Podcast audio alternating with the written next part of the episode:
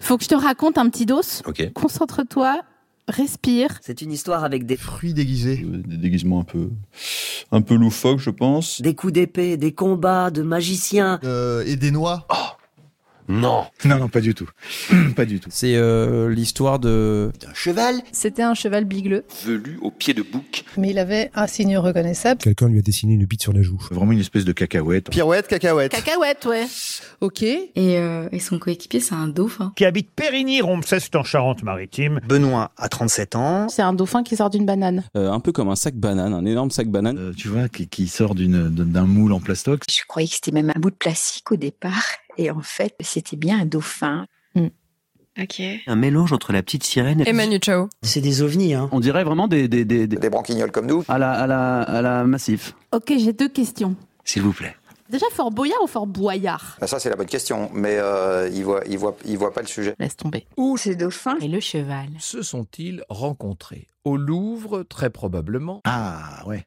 Oui, oui, c'est vrai. Je demande à Benoît si c'est vrai. Euh, on s'est vu, on s'est vu sur un site de rencontre. On s'est rencontrés sur un site de rencontre. Ces deux-là sont faits pour s'entendre. Et devine quoi Je te le donne en mille. Tous deux participent à des ballets, se frôlent, s'aguichent. Est-ce qu'ils seront amants Benoît a- C'est un dauphin qui a beaucoup voyagé. Mais il a un grand défaut. Faux, il est imbuvable. Ah ouais. Pourquoi Il connaît des moments de folie où il part se cacher dans la forêt. Et arrive ce qui devait arriver. Le cheval, quand Il a des airs de.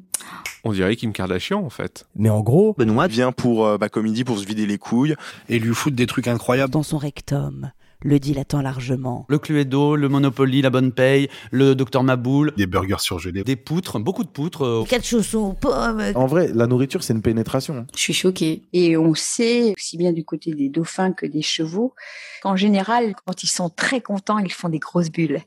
Alors là, Benoît acquiesce. Écoute, c'est sympa, euh, la levrette euh, à, toute balle, mais... euh, Nécessairement, la profondeur de, de pénétration est un peu inhomogène. Ah, Et donc, euh, on est dans cette forêt. C'est la marée basse. Ok. N'est-ce pas une jolie bûche demanda-t-il. Il se pencha vers le cheval. Et lui demanda se filmer en train de baiser. Le cheval se soumit au désir Du dauphin, euh, À la bonne heure, dit-il. quel rapport avec une bûche du coup Pardon, je me suis un peu perdu dans mon, dans mon truc. Il y a aussi quelque chose sur lequel il faut qu'on revienne, c'est le fait que. Il y a une sextape. assez suggestive et à caractère fripon. il la diffuse sur Internet.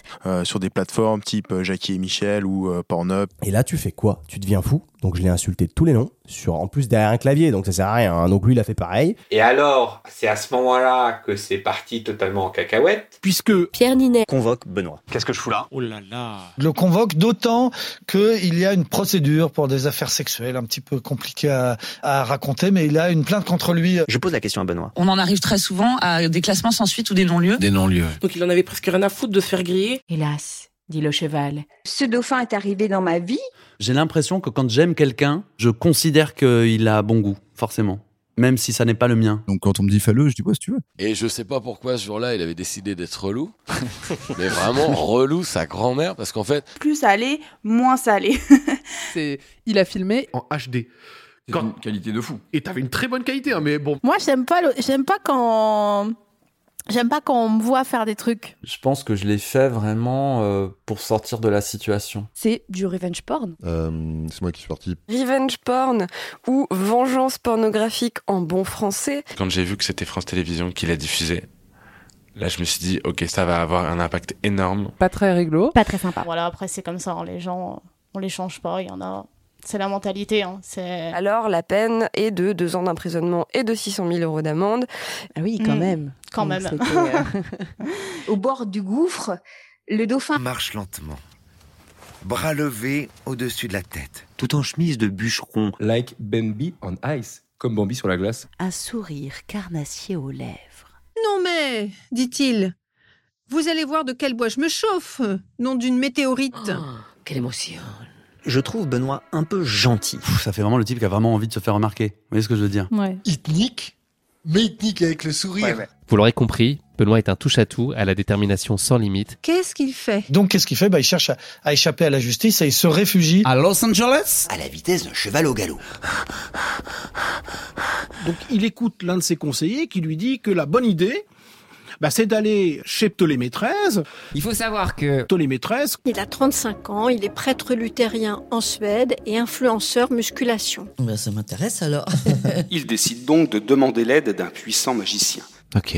Celui-ci lui concocte une potion qui doit lui permettre de prendre l'apparence de Claude Lelouch. Parce que depuis le début, c'était lui, Edmond Dantès. Qu'est-ce que c'est que cette histoire C'est aussi l'histoire de la fin d'un amour. Plutôt euh, une, histoire de docilité. Le cheval finit par apparaître comme le dindon de la farce Cette rencontre avec ce dauphin qui s'appelle Benoît. et qui fait fi d'un certain nombre de principes de morale. C'était l'expérience la plus difficile et terrifiante de sa vie. Et il avait pensé évidemment, au sui- enfin j'y évidemment, il avait pensé au suicide à un moment donné. Je demande à Benoît son analyse. Je pense qu'inconsciemment, euh, ça m'excitait, je pense. De mettre ça sur, euh, sur, euh, sur YouPorn. Mais pourquoi c'est tellement excitant Mais non, mais parce que j'ai le droit d'être d'autres gens que ce que je suis. Bah, quand j'étais petit, un peu, j'étais plus gênant, genre.